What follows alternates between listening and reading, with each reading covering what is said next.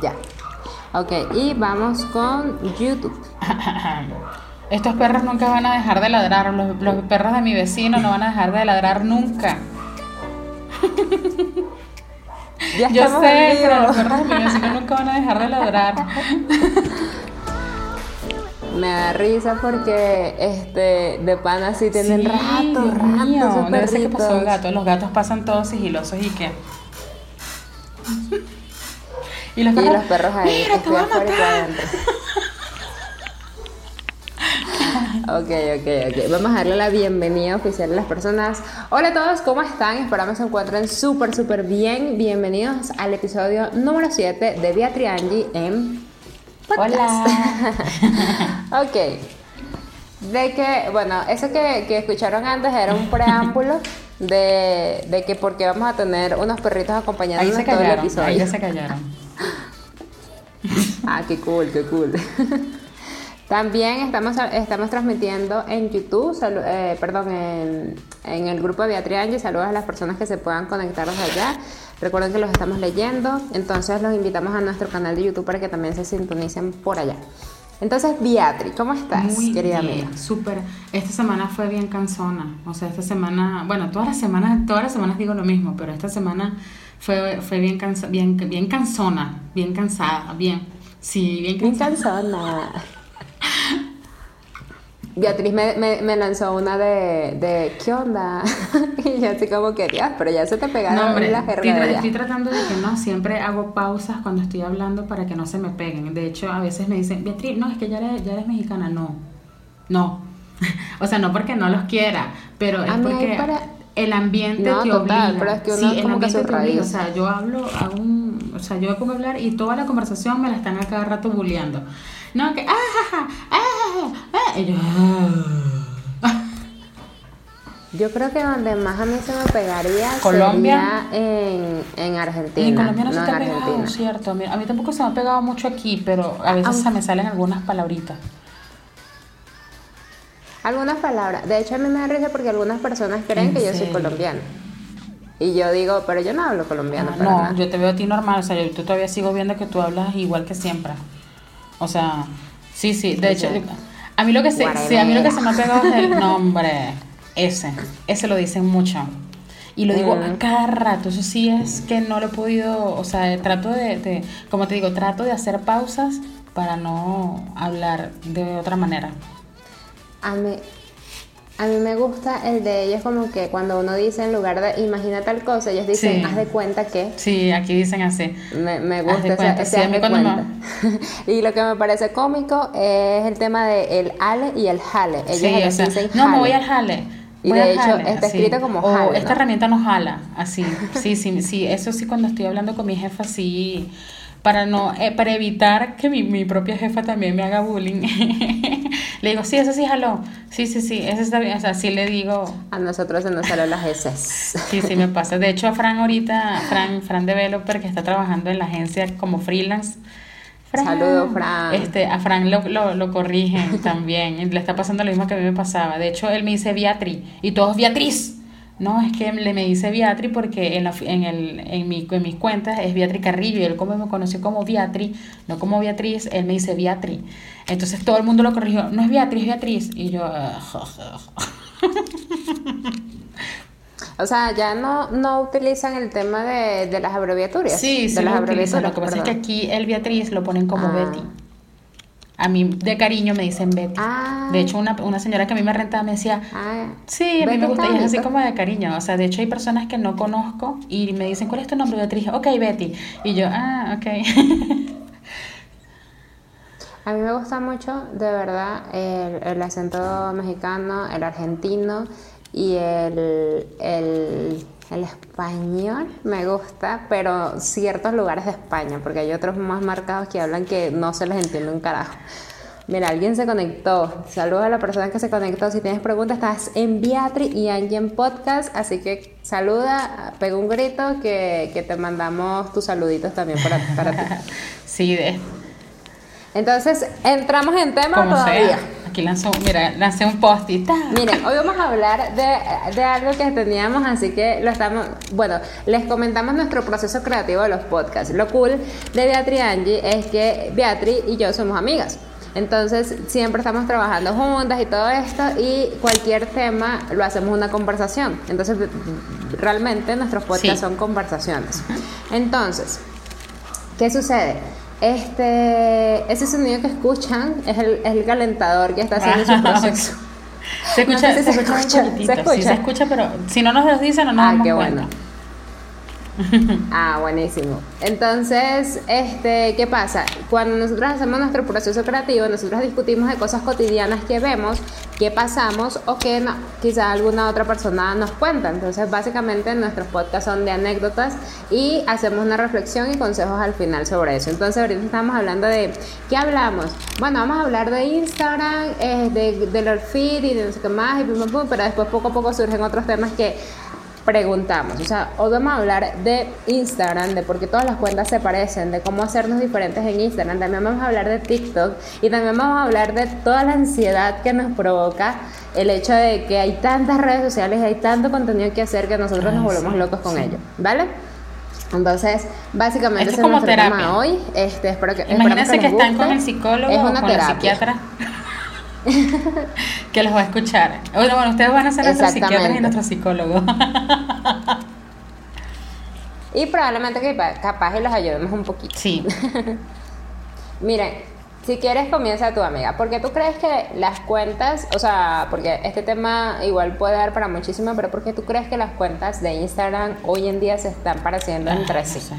O sea, falta de creatividad, este, también porque yo digo que también ellos también están dejándose llevar por la ansiedad de querer crecer más rápido, de tener más seguidores, de volverse locos y lo que hacen es de repente copiar publicaciones o copiar los artes pensando que más nadie los está viendo. y también lo que yo dije en estos días en una de mis historias, dije que lo que pasaba era que seguramente, supóngase, mi, mi, la gente que me sigue a mí, o la, o la gente que yo sigo, perdón, la gente que yo sigo, casi todos son colegas, casi todos son personas que trabajan en lo mismo que yo o trabajan en el área del marketing, entonces obviamente yo me doy cuenta porque estamos en la misma área. Pero si de repente otra persona que solamente tiene en su cuenta venta de ropa, tienda, algo así, y solamente me está siguiendo a mí, a Beatriz Carrillo, ella solamente está viendo mi publicación y para ella es una innovación. Porque a lo mejor ella no está viendo la cuenta de Ángela Blons, si es que en el caso de yo me, me, me inspiré en algo de Ángela Blons. Estoy dando un ejemplo como si yo fui la que me copié. Este, y, eso es lo que pasa, que de repente yo me doy cuenta porque tengo a toda la gente que está en mi, en mi, en mi propia área y todos publican de la misma manera. Como en estos días, no sé qué fue lo que pasó ah, de las nuevas actualizaciones de Instagram, todo el mundo publicó sobre eso. Y eso, y, pero era casi igual, era casi idéntico, era como si fuesen agarrado el post y de lo que escribió Instagram y lo y yo... Retweet. Sí. Retweet, sí. O sea, yo dije, ahora, está bien. O sea, yo entiendo, yo los entiendo. A veces, ¿cómo puedo cambiar tanto las palabras? si, si no puedo, si eso es lo que en verdad está haciendo Instagram y eso es lo que dicen ellos y es verdad, de repente tu comunidad, la comunidad de Angie no es la misma comunidad de Beatriz, entonces cuando Angie lo publica, su comunidad lo está viendo porque su comunidad no está viendo lo que yo estoy publicando. Entonces ahí es válido, pero tampoco rayemos en la copia exacta del arte. O sea, hay artes que son idénticos, es la misma, es incluso la misma forma, o sea, es el mismo dibujo y el mismo copy, o sea, y si se nota y se ve bien feo. Por eso yo siempre, Angie, en esos casos yo propongo que si no tengo creatividad o no tengo, no es que no tenga creatividad, no tengo inspiración, en mi inspiración, este, yo hago un video. Hago un video y lo digo con mis propias palabras. Ya, eso ya me va a ser diferente y me va a auténtica, voy a ser auténtica ya. Bueno, sabes que hay un libro, o saben que hay un libro llamado este, Roba como un artista. Este libro es muy bueno, de hecho te lo va a pasar amiga por si te interesa. Este libro es va enfocado a cómo despertar la creatividad en ti. Entonces él lo que hace es decir que normalmente todos somos copias de otras personas. Entonces, es, eh, yo dije así como que me, me, causó como un boom de, de, o sea, más o menos, yo no me copio de nadie, pero sí, subconscientemente hay cosas que tú dices que son tus ideas y sin querer tienes tan metida a esa persona que admiras, que haces cosas eh, muy parecidas a esas, exacto, la tienes como una referencia tan alta que haces cosas muy parecidas a ella o a esa persona sin darte cuenta. Entonces, ¿qué te recomiendo yo para que no te suceda eso? Porque eso es algo normal. Inclusive, o sea, sin necesidad de ver su perfil, como ya lo has visto tanto, comienzas a inclusive este, hacerlo igual sin querer. Entonces, hay unas personas que se lo hacen queriendo y otras sin querer, ¿no? Pero para las personas que, que, pasa esto, yo lo que les recomiendo es que tomen este, al menos 10 referentes, o sea, ni siquiera uno, porque, porque uno vas a hacer la copia exacta de esa persona. En cambio, si tú tienes al menos 5 o 10 referentes de personas que admires, que les estudies la vida, cómo respiran, cómo hacen, cómo aquello, o sea, ya tú comienzas a ir mezclando diferentes estilos. Entonces este libro es muy cool porque el, el, la persona, el autor, es dibujante y dibujante eh, Austin y escritor. ¿no? Austin Kleon es el autor. Creo. Ah, no, ¿y sabes por qué lo eh, estoy viendo? Porque Maulo, Mau, Mau, Maureli lo publicó en su, en su último post. Ella me lo recomendó, de hecho yo lo leí gracias a ella, porque me pareció muy bueno, Entonces, o sea, ella me, le pareció muy bueno y me lo recomendó. Entonces, ¿qué pasa?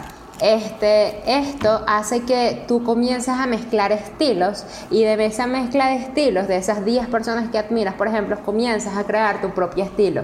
Pero entonces somos un cúmulo de, eh, o sea, suena horrible, pero somos un cúmulo de copias, tristemente. Entonces, ¿cómo hacer para que no seamos igual realmente? Es que tienes que comenzar a eh, pues variar un poquito esto tratando de tener no un referente, no dos referentes, sino muchos referentes, o sea, muchos te estoy hablando de máximo 10, ¿vale?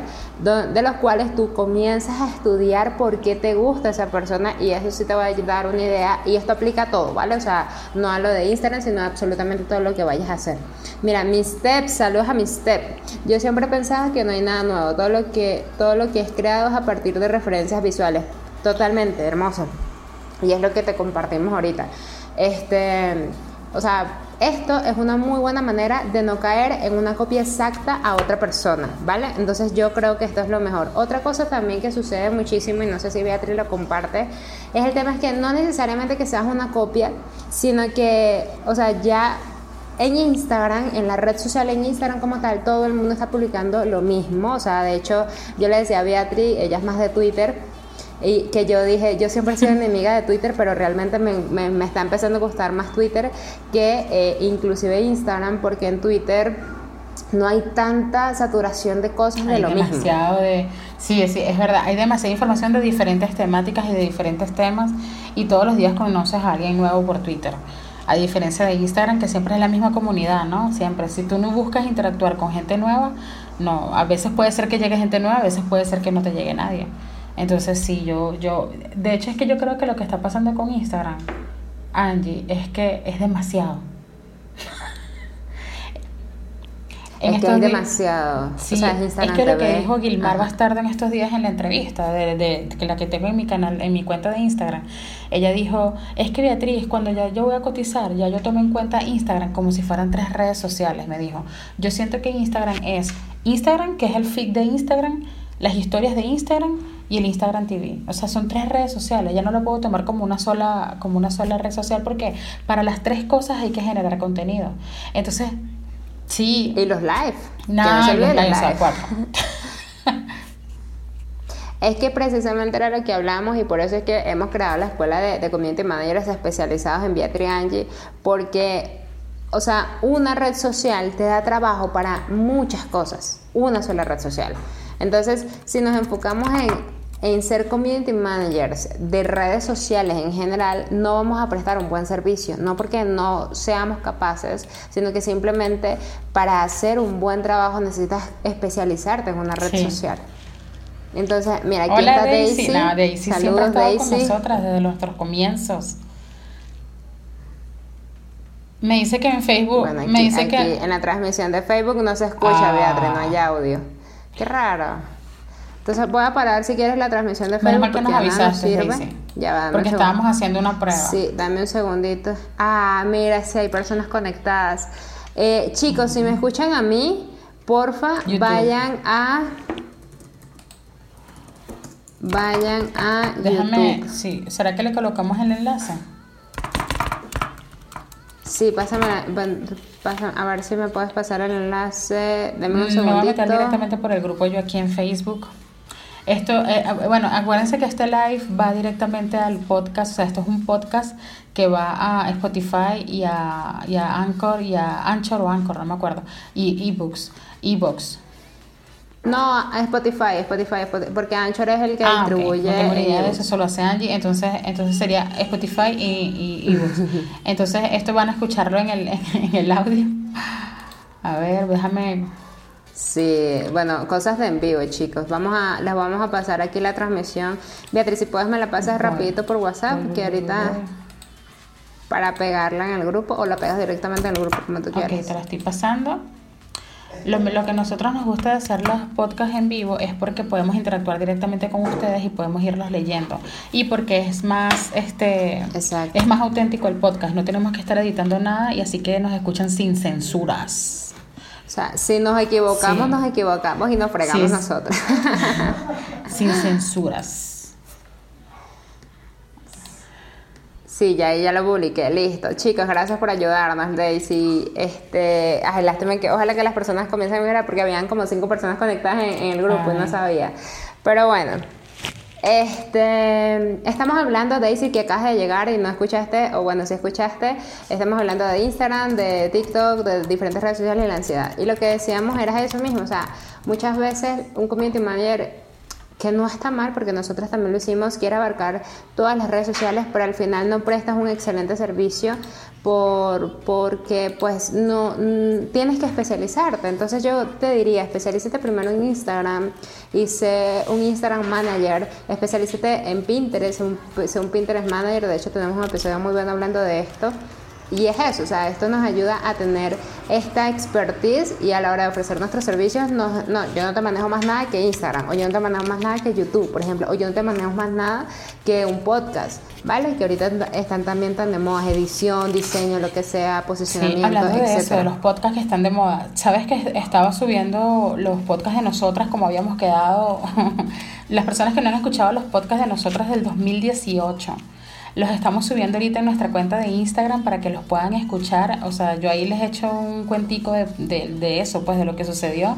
Y que ahora queremos también compartirlos en Instagram TV para las personas que de la comunidad de Instagram que no se han enterado que tenemos nuestro podcast. Yo los estoy subiendo. Entonces nosotros desde el 2018 quisimos hacerlo de los podcasts, pero lo paramos por todo el año 2019 por diferentes causas, o sea, más que todo por trabajo. Teníamos mucho trabajo no- nunca está- estábamos este, las dos en nunca concordábamos, sí, o sea, no estábamos sincronizadas para poder hacer un podcast y ya este año, gracias a la cuarentena. Gracias a la cuarentena que nos está dando tiempo para los que no tenían sí, podemos tiempo. entonces ahora hacer los podcasts nuevamente y no queremos parar. O sea, a pesar de que cuando termine esto, nosotros vamos a seguir y eso, mira, lo voy a, no, hombre, lo voy a- lo- lo- está grabado ya, de hecho, no puedo decir que no. Literal. De hecho, me da risa porque eh, Pro Agency, chicas, ¿qué opinan del futuro para el community Uf, ahora que hay manager? futuro. ahora es que hay futuro. Comi- mientras más redes sociales eh, vayan saliendo, más trabajo tenemos los community managers y más oportunidades tienen los community managers. Simplemente que sí, para mí es importante, o sea, yo insisto muchísimo y creo que Beatriz también lo comparte en el tema de la especialización. O sea, el tema de la especialización nos ayuda a que no seamos de toderos y que, realmente le eh, enfoquémonos en, en hacer realmente el trabajo de, de manager, o sea, de manejar una cuenta como se tiene que manejar, ¿vale?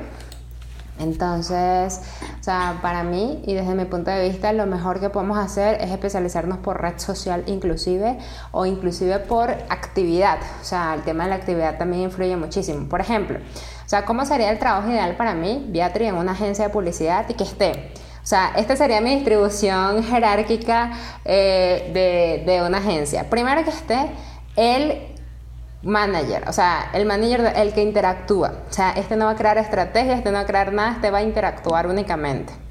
Luego está el diseñador gráfico, obviamente, que tiene que apoyar a la, parte de diseño y todo esto. Está un editor, porque no me gustaría que el diseño gráfico que hace las imágenes estáticas edite, porque sería demasiado trabajo para esta persona.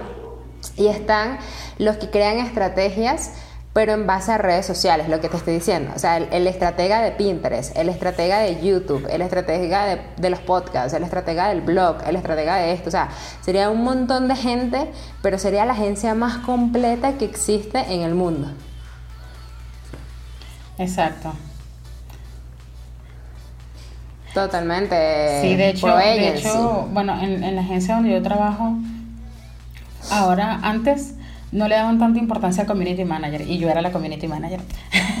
Entonces, eh, ahora hay uno, dos, tres, cuatro. Hay cuatro diseñadores porque si hay mucho trabajo, entonces este, cada diseñador se encarga, suponte, de cuatro cuentas cuatro cuentas, cuatro cuentas, cuatro cuentas, y hay trabajos adicionales que surgen que son solamente de ciertas campañas, de, porque hay clientes que tenemos solamente para hacer las campañas de ads.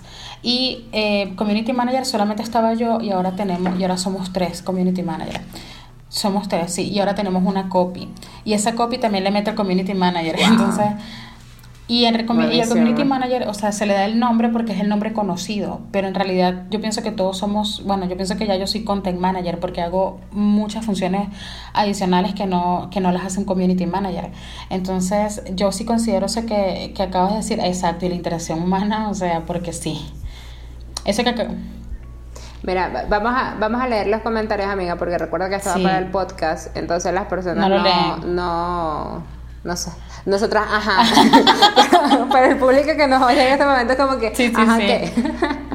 Lo que pasa es que ProAgency sí comenta, pienso que la demanda para el community manager crece cada vez más porque lo único que no se puede automatizar es la creatividad del, del creador de contenido y la interacción humana, definitivamente. O sea, y al final, este, o sea, es que es que sí, definitivamente creo que mientras más redes sociales existan, mientras más redes sociales, que esto es el otro punto donde digamos que el, tema de la ansiedad, ¿no? mientras más cosas vayan apareciendo en el mercado, este, que siempre van a estar apareciendo. De hecho, te cuento que, no sé si lo sabes, pero tú conoces Airbnb, ¿cierto? Hay un Airbnb para perros. ¿Qué? En Argentina. En Argentina y creo que Rusia.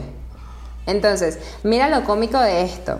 Este, este es un Airbnb de perros donde tú, así como un Airbnb, literal la página, tú te metes y ves en lugar de las casas o los apartamentos o lo que sea, el hospedaje, ves el hospedaje, sí, pero de la persona que va a cuidar a tu perrito. Por ejemplo, yo me coloco allí como anfitriona, ¿no? Entonces, como esta parte de anfitriona, yo coloco, creo mi perfil, que si tengo perros, que si no tengo perros, tengo que colocar fotos de mi apartamento, tengo que colocar fotos de, de las zonas pues donde va a pasear el perrito y demás, y tengo que colocar fotos de mi mascota y tengo que colocar condiciones y demás y a mí me pagan, o sea, la persona, imagínate que tú te tuviste que ir de viaje para no dejarlo en una guardería de estas que no cuidan a los perros, este, tú me dejas a tu mascota a mí y tú me pagas por día por el cuidado. Me parece súper genial. Súper cool. Súper. Está genial, o sea yo dije, wow, quiero esto en mi vida y lo quiero aplicar. Lo que pasa es que Colombia no ha llegado, pero de alguna forma lo voy a Eso es lo que te iba a decir, que de repente tiene que haber una forma de cómo de, hacer una franquicia, o sea, de cómo comprar una franquicia en algún momento, o no sé cómo se maneja esa parte de, negocios de Airbnb. Eh, Sabes que, te, que estaba averiguando con respecto a todo lo que estamos hablando de redes sociales y eso. El, últimamente se está escuchando mucho lo del tráfico digital. Y así como tú estás hablando de que el community manager se tiene que especializar por redes sociales, también el trafficker le dicen que se tiene que especializar por redes sociales. De hecho, ahorita conseguí un artículo que habla sobre los tipos de trafficker digitales y hay para, para Google Ads, hay para lanzamientos de infoproductos, hay para tiendas online, hay para negocios físicos, o sea, es increíble y dice que ellos, ellos también pueden manejar, eh, el trafficker también hay, hay traffickers especializados para ads, o sea, para las ads de, de Facebook Ads, perdón, de Facebook, Instagram, y LinkedIn, Twitter, YouTube, o sea, dije Facebook Ads, para las ads, con campañas de social ads.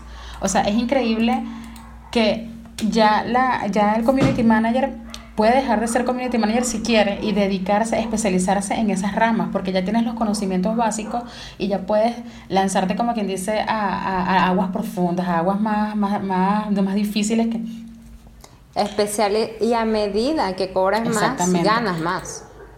Perdón, a medida que, te, que aprendas y te especialices más, ganas más plata. Exacto. Porque no es lo mismo ser un detodero que presta un servicio sencillo, porque obviamente no, o sea, vas a hacer campañas, vas a manejar Instagram, o sea, yo caí en esto, amigos, o sea, yo caí en esto, o sea, no es como que te estés juzgando a ti porque lo estás haciendo ahorita, no, porque yo caí en esto. Pero cuando yo lo hice y cuando Beatriz también lo hizo, era un post y era una publicación y ya, o sea, no existía Instagram TV, no existía las historias, o sea, no existían tantas cosas que hoy en día existen que por eso es que estamos hablando de la especialización como community manager y por eso es que la escuela que nosotros estamos creando es para especializarte como community manager en diferentes áreas. De hecho, tú que estás hablando del tráfico, tú sabes que Javier trabaja en esto y definitivamente es así, o sea, está todo un mundo para la estructura de Facebook e Instagram Ads, está todo otro mundo para Google Ads, de hecho, de hecho él hace Google Ads, y está LinkedIn, LinkedIn que también es todo un mundo, y Pinterest es otro mundo, o sea, es como que son cada red y Twitter también es otro mundo. Yo de hecho no sé si Javi ha hecho Twitter Ads, pero yo tengo entendido que Twitter, al igual que LinkedIn, son las más caras a nivel de pautar publicitariamente. Este también. Entonces, eso, mira, aquí tienes una... ¿qué No, que tienes una pregunta para ti. Que te dice que quiere empezar una cuenta contigo, pero que solo quiere dar porque eso es lo que vende según él. bueno, sabes que nosotros en la agencia mm, tenemos muchos clientes que solamente nos contratan para eso. De hecho, este mi jefa, ella cuando le dan un cliente, y obviamente nosotras cuando empezamos a manejar un cliente, evaluamos todas sus redes sociales y evaluamos todo, ¿no? Y vemos algunas fallas. Sin embargo, nosotros tratamos de respetar el trabajo del community manager, no nos metemos en esa área y nos dedicamos solamente a hacer la parte de ads. Pero respondiendo a tu pregunta, Mira, yo pienso, yo le recomendaría al cliente, o sea, yo, como te digo, en, mi, en la agencia en donde yo estoy trabajando, se, siempre, no, nunca queremos quitarle el trabajo a la persona que tienen como community manager. Tratamos de simplemente darle ciertos consejos y ciertos tips para que la persona pueda manejar las redes sociales de manera correcta, ¿no? En este caso yo haría lo mismo. O sea, yo haría una propuesta donde yo pudiera decirle qué tiene que hacer primero con sus redes sociales para poderlas mejorar, para, para que la base me puede ayudar a que la, las campañas, o sea, todo lo que tenga que ver con ads, con anuncios, pueda mejorar también, o sea, pueda tener éxito, porque si la base está mal, lo demás también va a estar mal, porque si yo aquí estoy promoviendo algo, porque yo tengo muchos conocimientos de lo que puedo hacer de, de marketing, o tengo una tremenda campaña que, que, que, le estoy ofreciendo X o Y cosa, pero lo que estoy haciendo yo como base está mal, entonces no estoy siendo una persona congruente, o sea, no estoy siendo una persona congruente.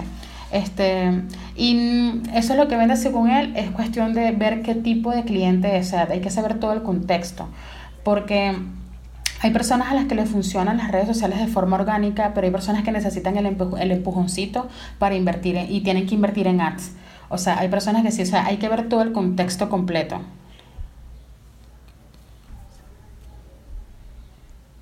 ¿Se consideran que se puede vender únicamente ads? Sí, claro.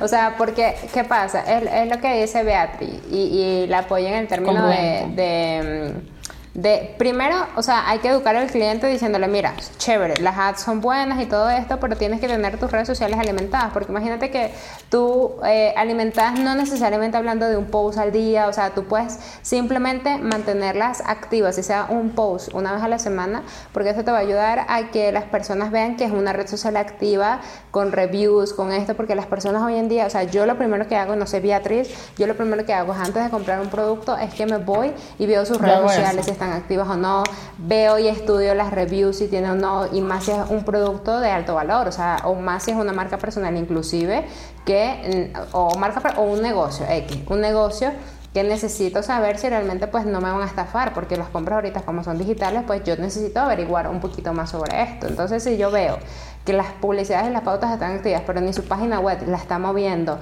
y sus redes sociales publicó en el 2013, o sea, a mí me causa duda. Entonces yo sí le recomendaría, o sea, yo educaría al cliente, le vendería el servicio únicamente de ads, obviamente lo podría hacer, pero sí le aconsejaría, como acaba de decir Beatriz, el tema de que, mira, lo orgánico sí lo tienes que ir moviendo por las razones anteriores que acabo de decir, pero no es necesario, pero créeme que te va a costar un poquito más por el tema de la credibilidad, perdón. Entonces, o sea, yo educaría al cliente. O sea, le diría, mm, yo te voy a hacer solo las ads, pero sí sería bueno que al menos una vez a la semana mantuvieras tus redes sociales activas. Llegó Liz, está preguntando, hola, no sé si va con el tema porque entré tarde. hola Liz, pero ¿qué opinan cuando tu cliente también quiere hacer publicaciones? Considera, ay. ay, este es el sufrimiento de todo community yo, yo tengo una cosa positiva de esto entonces, si quieres, hablas tú bien yo, yo, hablo yo, voy a decir lo que yo pienso. Hay que educar al cliente, como dice Angie. Obviamente hay que educarlo, hay que explicarle el por qué nosotros estamos publicando con los mismos colores todo el tiempo y con la misma tipografía todo el tiempo. A mí me pasaba muchísimo que me decían, qué fastidio, todo el tiempo el mismo color. Qué fastidio, todo el tiempo vamos a utilizar la palabra, las letras de Disney hay una tipografía que es de Disney y querían utilizar ese tipo de palabras o el Comic Sans. Y yo casi que convulsionaba y yo hablaba con Angie, Angie, lo va a matar. O sea, o sea esas, cosas, esas cosas suceden. Este, el cliente sí puede publicar, pero yo pienso que hay que educarlo. Puedes publicar, pero no me dañes mi pauta, porque acuérdate que por algo me estás contratando y hay una estrategia de contenidos detrás. O sea, yo estoy haciendo esto porque esto tiene un porqué. O sea, esta secuencia de publicaciones tienen un porqué. Yo publico a cierta hora porque ya yo estudié las estadísticas. Yo publico sobre este tema porque este tema es el que yo sé que va hacia mi nicho de mercado.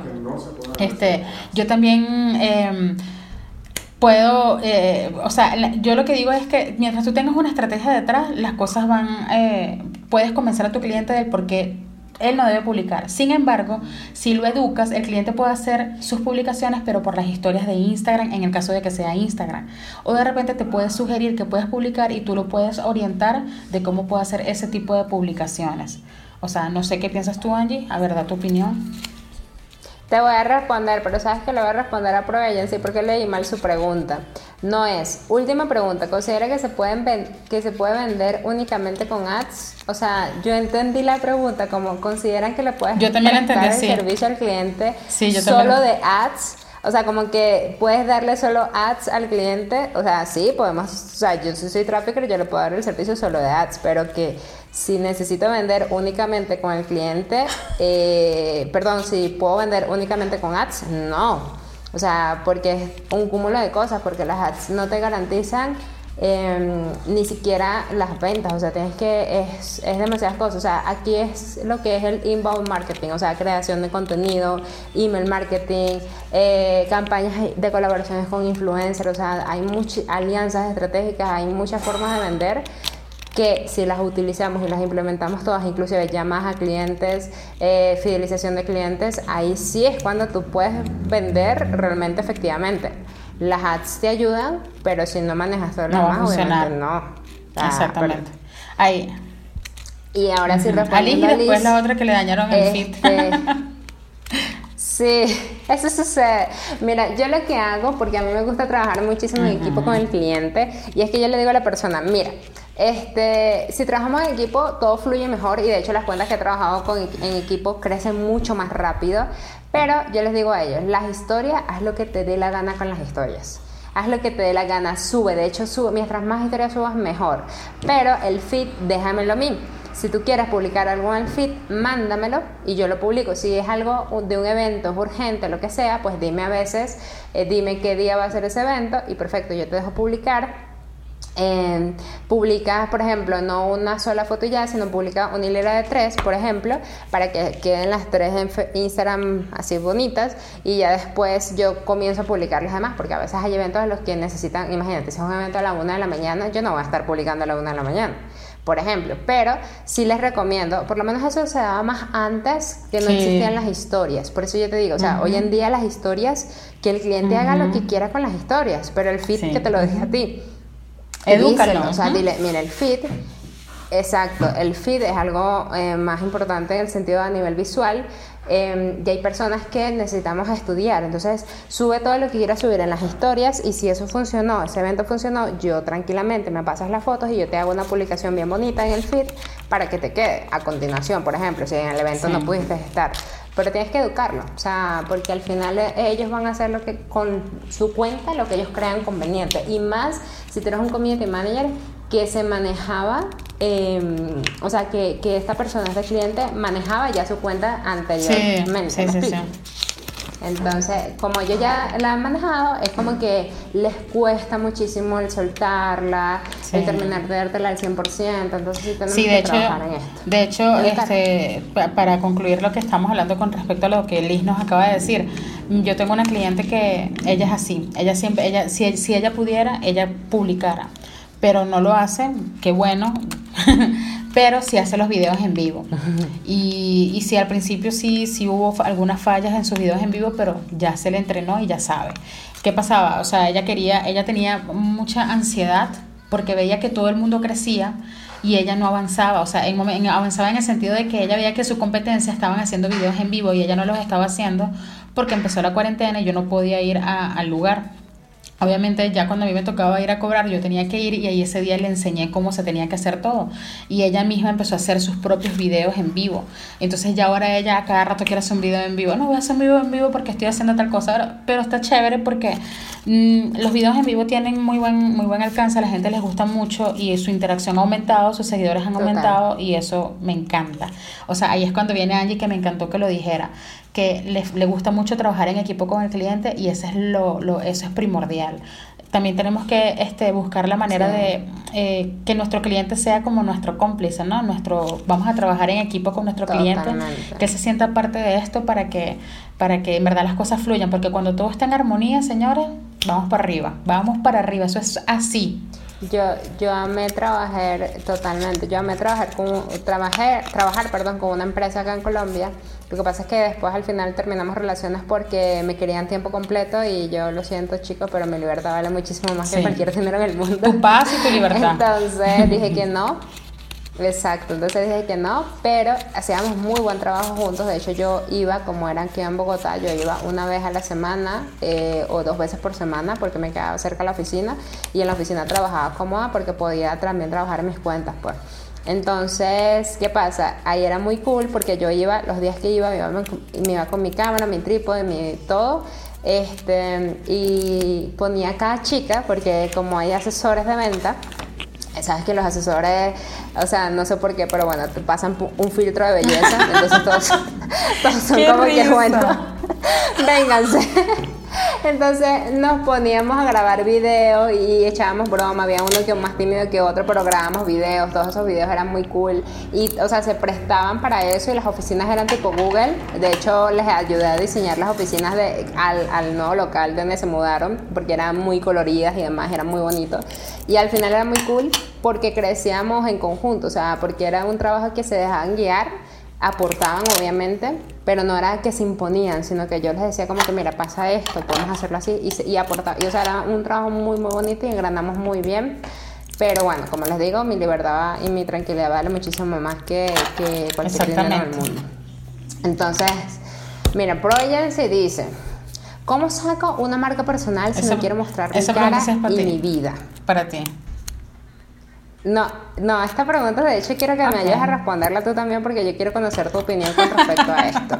O sea, yo, o sea, porque qué pasa? Yo, este, siempre digo que la marca personal eres tú. O sea, la marca personal eres tú mismo eh, y obviamente por eso se llama persona, porque es personal, ¿no? Pero, o sea, yo creo que la forma de mostrarte como marca personal es mostrando a ti, por ejemplo, o sea, en tu autenticidad, lo que sea. Pero ¿qué pasa si no quieres mostrar tu cara y tu vida? O sea, yo te diría que lo más recomendable podría ser inclusive crearte un personaje, pero es que tiene que haber una persona detrás, o sea, bien sea así, o sea, como los gorillax, por ejemplo, que son comiquitas, ¿sabes? O sea, los, sus videoclips son comiquitas, o sea, es un ejemplo, o sea, a menos que lo investigues, nadie puede saber quién realmente es la cara de esa persona, por ejemplo. Entonces son una marca son una marca que pues está mostrando parte del storytelling de su vida a través de sus canciones y demás, pero no se muestran ellos como tal ni su vida en general.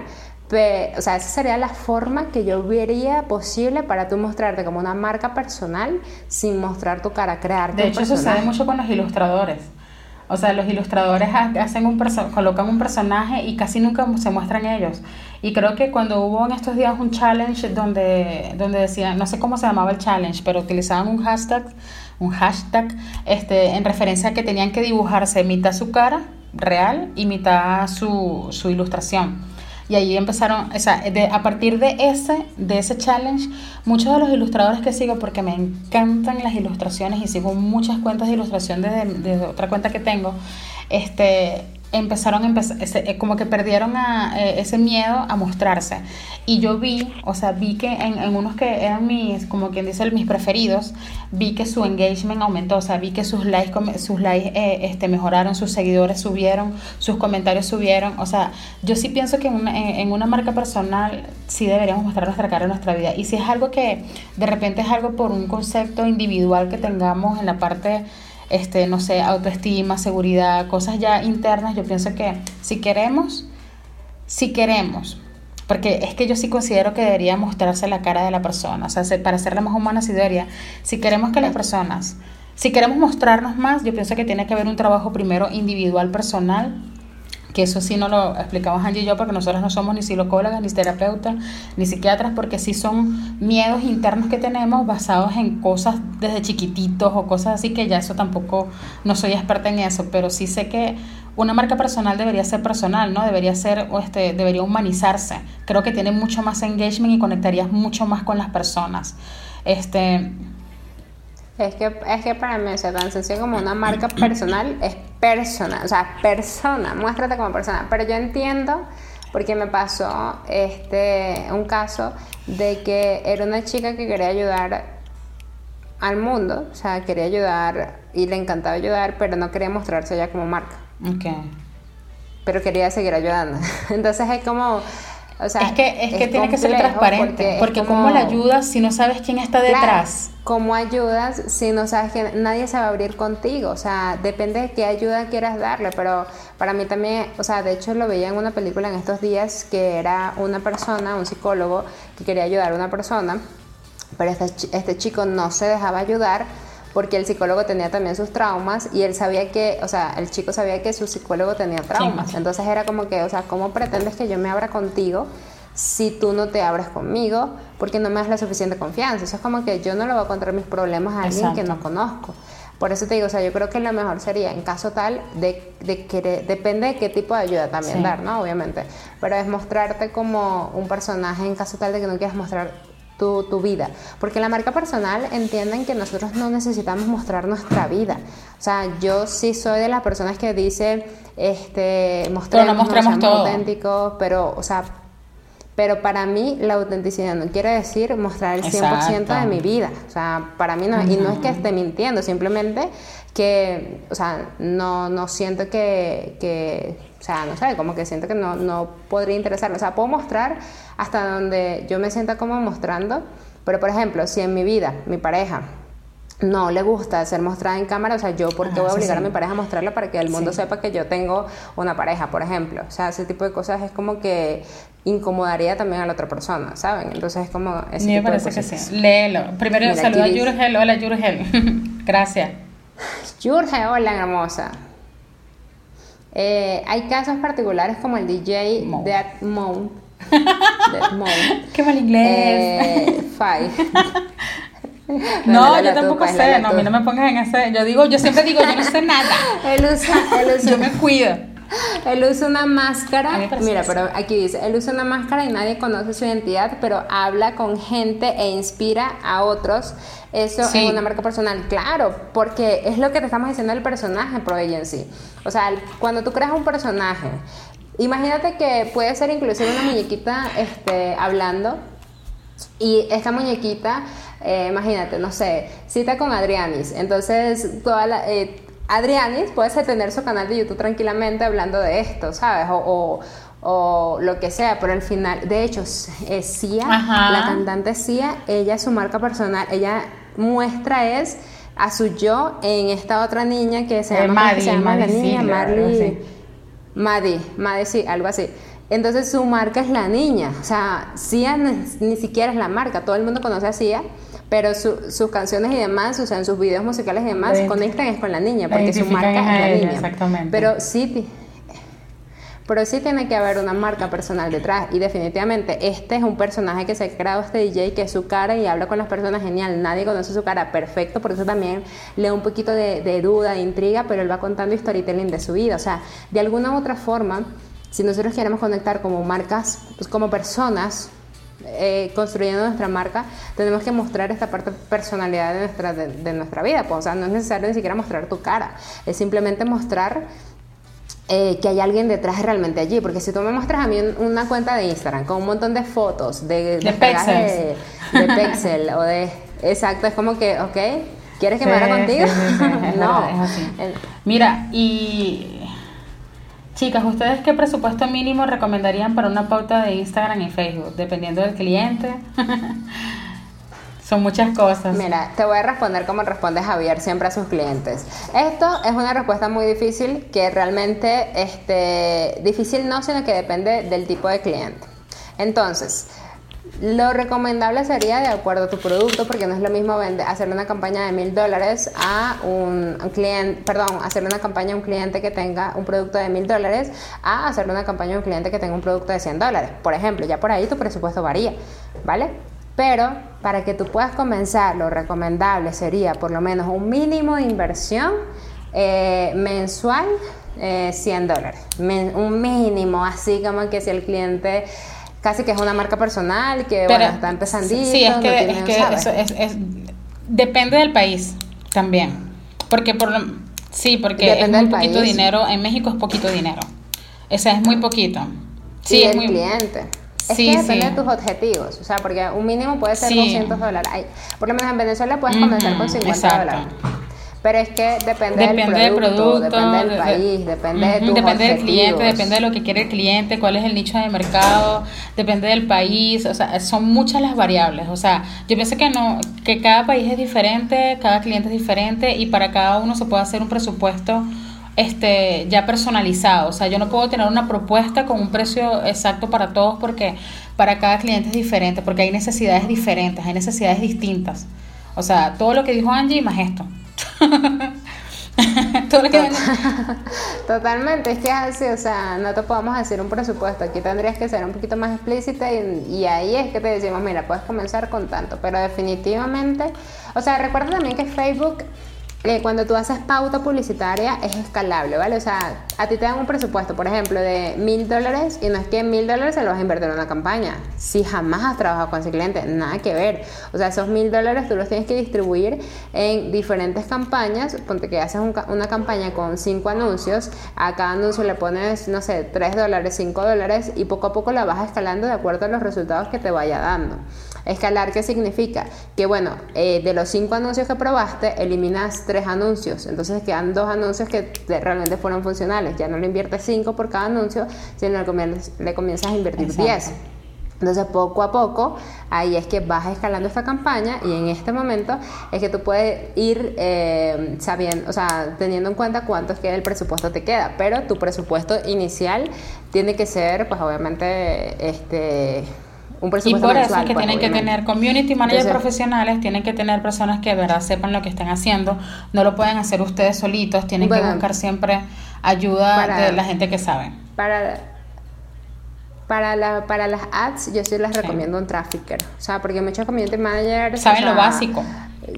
Una, pague, paguen una asesoría, o sea, no metan la pata porque es el dinero del cliente. O sea, paguen una asesoría con un trafficker que les indique que les enseñe, o sea, si, de verdad, o sea, porque de hecho les comento, eh, Javier es, es trafficker y él ayer tenía una asesoría con una persona de Venezuela y ella sí sabía y había hecho algunas campañas pero que no tenía resultados y ayer en la asesoría, porque una asesoría es esto, eh, él creó la cuenta publicitaria, él, o sea, junto con el cliente le enseñó, o sea, le enseñó a esta persona a hacer todo esto y montaron la segmentación inclusive juntos y demás, y ya después él le dijo, mira, ve evaluando esto y esto aquello, esto es lo que vas a sacar, pero ya tienes la asesoría de este experto. Entonces también algo que cometen muchos, muchos los errores, de, de un error muy grande, Beatriz, es el tema que este, quieren que las campañas son mágicas. Las campañas no son mágicas. O sea, tú cuando haces una campaña no son ventas seguras ni siquiera. O sea, y más cuando ni siquiera tienes al cliente listo, ¿vale? O sea, hay cosas que, que funcionan muy bien, si se hacen muy bien, inclusive con un experto, pero siempre hay un periodo de aprendizaje, un periodo de testeo, testeo, Mira, testeo. este, ahí nos hizo una pregunta y ya de ahí nos vamos a lo que ibas a decir de TikTok, porque si no vamos a este podcast a durar como dos horas. Habló Beatriz, ¿qué pasa? yo pensé, yo dije, habló Beatriz, porque yo, si yo corto el podcast, amigo, a mí me regañan, pero yo... Sí, en el podcast, en el podcast anterior, Angie me, casi que me mandó a callar y yo, yo quiero seguir hablando. No, y yo, no. no, no, vamos, no, que no, no, ahí está, preguntó algo. No, pero está bien para que Mira, no preguntó, chicas, comenten. Vamos a ver qué dijo. En mi caso de mi marca personal, ¿ustedes creen que esté mostrando cosas irrelevantes? Por ejemplo, mis blogs. Yo vi tu blog eh, número 2, creo que fue el uno, no lo llegué a ver completo.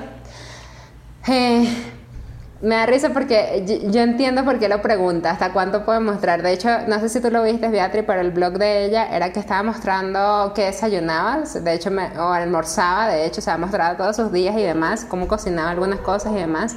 O sea, a mí me gusta el tema y, creo que yo soy bastante abierta con esto, inclusive un poquito más que Beatriz, de mostrar nuestro día a día, o sea, de mostrar nuestro día a día, de qué estoy comiendo, qué estoy cocinando, qué estoy haciendo, qué estoy aquello, pero si no mostramos nuestro proceso creativo, nuestro proceso de trabajo, nuestro proceso de qué estamos haciendo a nivel de profesional, eh, dependiendo del objetivo de tu canal, y yo sé que tu objetivo de tu canal es, eh, tema de community manager, eh, podría mostrarse un poquito irrelevante en algunas cosas, ¿vale? Pero, o sea, depende. Pero si tu objetivo es más estilo de vida y demás, o sea, mientras más cosas de tu vida cotidiana muestras, mejor. Pero sí es importante que tomes en cuenta que hay una pequeña brechita que no puedas cruzar. O sea, eh, a mí me gusta mucho, Jürgen, lo que estás mostrando, no me parece irrelevante. Quizás me gustaría ver un poquito más de la parte laboral de Jürgen, la parte de planificación de Jürgen, la parte de, exacto, el cómo lo haces, eh, más que cómo, no sé, que, que, no, la, tu dinámica con tu hijo. Pero, o sea, cómo, él ha aprendido todo y cómo tú, cómo él te apoya a ti en todo tu trabajo. Yo creo que sí, pero, o sea, no, no, igual hay personas que disfrutan los blogs y, y, de hecho, eh, eso, o sea, lo que pasa es que ¿Qué pasa? Aquí tengo muchos sentimientos encontrados porque yo, por ejemplo, comencé mi canal como community manager haciendo más que todo tutoriales y tips, ¿vale? Y esos fueron los videos que más impactaron. ¿Qué pasa? A medida que yo voy evolucionando, yo voy cambiando un poco mi contenido, voy migrando un poco mi contenido a marca personal. Yo siento que los blogs les gustan a algunas personas, pero no les gustan a todo el mundo de mi comunidad porque mi comunidad entra a aprender algo y el blog, eh, aunque yo cuente mi día a día y demás, no conectan tanto. Por eso es que yo decidí, tomé la decisión de abrir un canal de YouTube de blogs. porque a mí me gusta mostrar mi vida. No, pero es que todavía no, no, lo, no lo quiero abrir hasta que, o sea, estoy, ya, ya tomé la decisión y de hecho lo tengo escrito, pero no lo he abierto. Pero sí, definitivamente quiero abrirme mi canal de YouTube de blogs porque a mí me gusta contarme Ahí vamos con la ansiedad, ahí vamos con la ansiedad. todo lo que hago.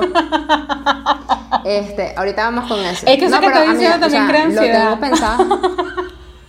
Lo, lo, quiero abrir es en, es en, agosto, o sea, la fecha de apertura es en agosto. O sea, imagínate lo planificada que estoy. Sí. No es ahorita, es en agosto. ¿Por qué en agosto?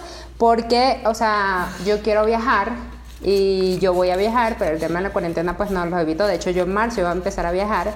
Pero este, estos viajes también quiero que me queden como recuerdo de más y quiero que queden plasmados en mi vida. Pues entonces por eso es que a mí me gusta el tema de los blogs.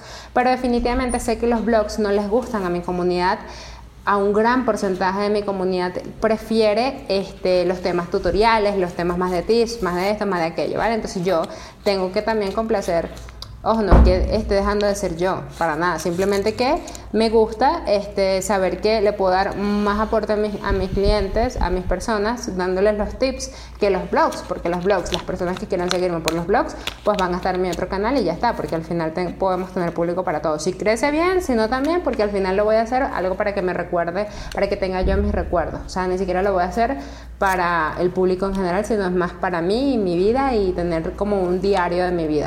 Listo. Ahora vamos con el tema de la ansiedad para cerrar. Y vamos a hablar de TikTok. Ah, viste, ahora tú quieres cortar el podcast. No, no, no, no, no. No, claro, porque es que no quiero que dure más de la hora habla tú, habla tú de... de... bueno, no, yo no, yo voy, a, yo voy a hablar lo que yo pienso de con respecto a la ansiedad. A veces vemos que nuestros colegas o la gente de nuestro entorno están en todas partes, están en TikTok, están en Twitter, están en Facebook, están en Instagram, están en LinkedIn, ahora van a abrir un blog y... y eso hace que te vuelvas loco. y, tomes decisiones locas. Mira, mira la ah. Lo que quiero que vean el minuto 53, las personas que están en Spotify, que van a escuchar esto en Spotify, nos vayan al canal de YouTube, vean la cara de locos que puso Beatriz, que nos volvamos locas. Chamo, sí, es que de pana, o sea, sinceramente.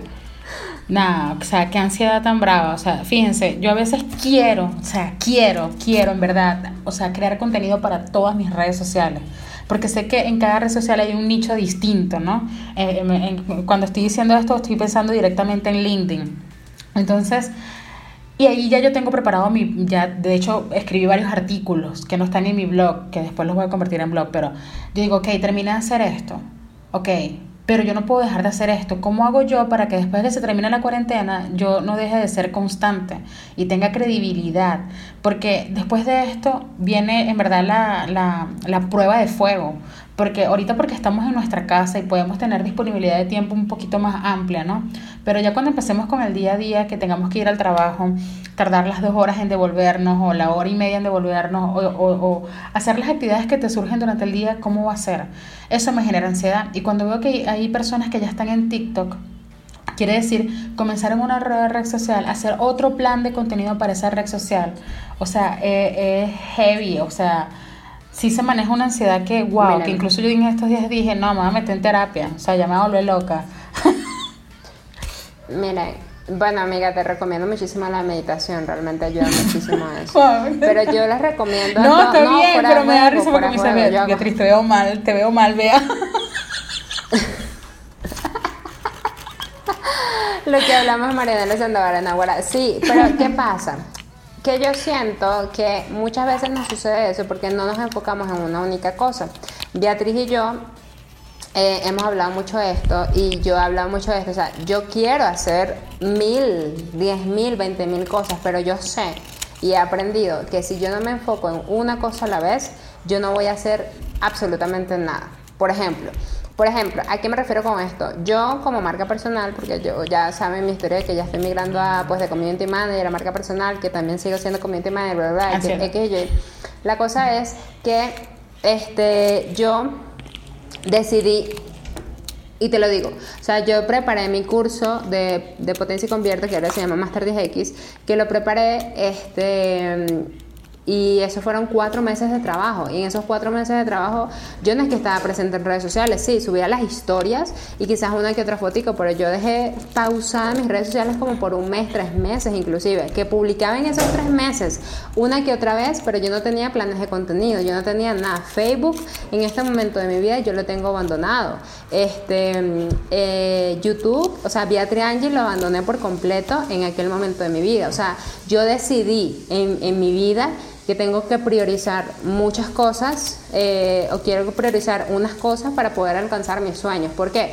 Porque a veces nos metemos en tantas cosas y si tú te miras y te pones a ver, y te lo digo también amiga a ti eh, como, como un consejo, tú te pones a ver en panorama, en perspectiva, de, de 100 cosas que hago durante lo que sea que vaya a ser, realmente de ese 100 cuál me está generando ingresos. En este caso, ponte que tu trabajo, perfecto, el trabajo yo no lo puedo dejar.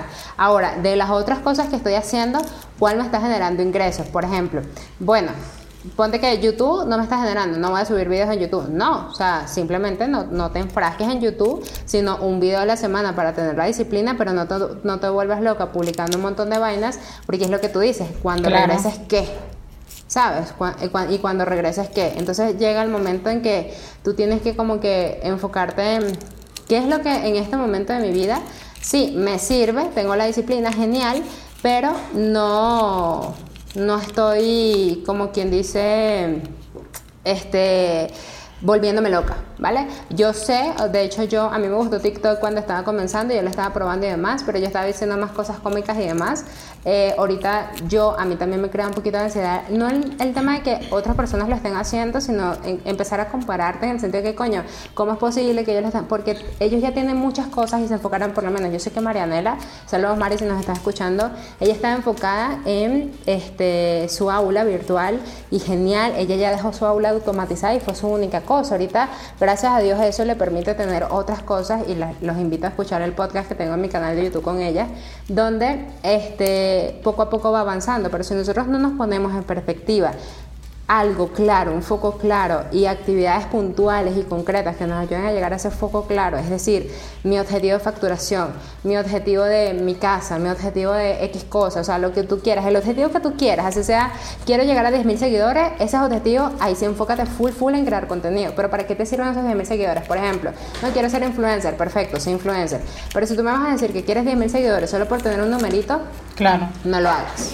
Porque al final tú necesitas vivir de algo que te apasiona. A mí me encanta crear contenido, amo crear contenido. Cuando no creo contenido me siento mal. Y amo la interacción que tengo con ustedes, amo la interacción que tengo con, con, con, con las personas también de mi cuenta y demás. Me encanta esto, pero yo sé que a veces tengo que decir no para poder avanzar en Hay que prioridades. O sea, yo sé que quiero Exacto, yo sé que quiero crear mi canal de YouTube, pero ¿por qué no lo hago ahorita, el de, el de, la, el de los vlogs? Porque primero, pues no tendría nada interesante que contar, entonces no subiría contenido. Segundo, este, no tengo el tiempo ahorita para estar editando videos, no lo subo por eso. Entonces, son cosas que yo sé que me lo planteo para agosto porque yo estoy dando la chance de la pandemia, que pues eh, entre comillas pasa, para ver si en agosto ya puedo viajar. Pero es algo que quiero hacer, más no es algo que voy a hacer inmediatamente. no, bueno, entonces eso es que ahora Angie, te tengo que cortar porque te emocionas y nada, no, no, no, no.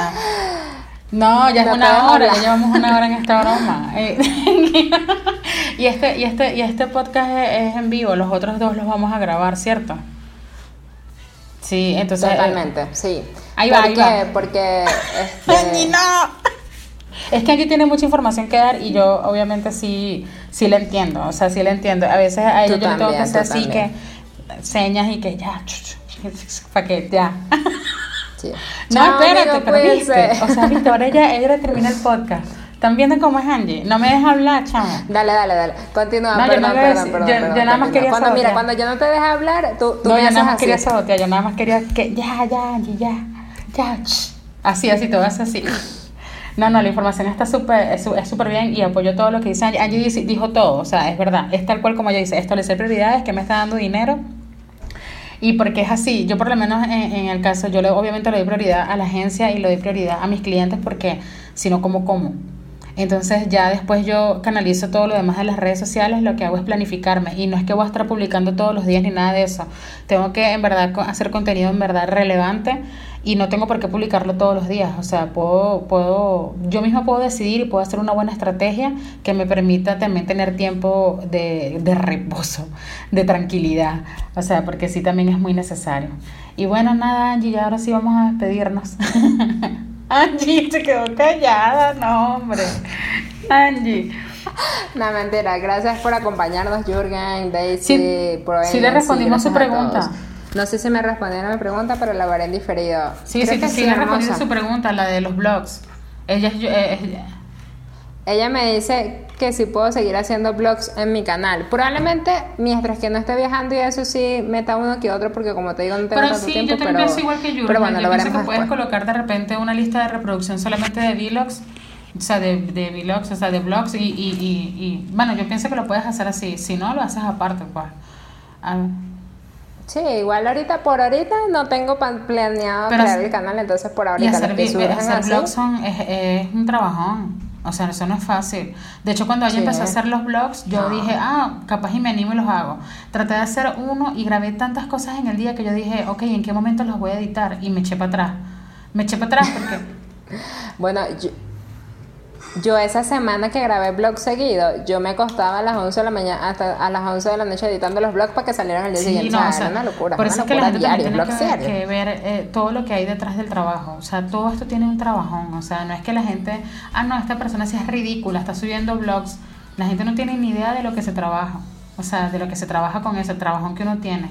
Pero bueno, para adelante. Vamos con el otro vi- video. Vamos con el plomo. Y qué plomo, Miren, se me salió el malandro. podcast y después nos dicen que vieron el Chao, podcast. Porque si no, cuídense nos esperamos que vieran el podcast. La gente... Mira, mira, quieren office tour. Yo también quiero ese office tour. Así que regálales el Office Tour. Miren, chicos, recuerden seguirnos por nuestras redes sociales como Angie Ávila, como Beatri Carrillo, como Beatri Angie. Y recuerden que yo también tengo otro podcast con Javier Marketing, entonces los invito también por allá. Allá sí hablamos eh, de temas pues más de marketing digital, también un poquito de video y demás, pero no está enfocado al community manager, sino más a negocios digitales. Entonces los invito también por si quieren escucharnos por allá. Y Beatri en estos días va a ser invitada especial. Así que cuídense mucho, se les quiere un montón, un montón. Y nos vemos la siguiente semana. Un placer estar con todos ustedes. Bye.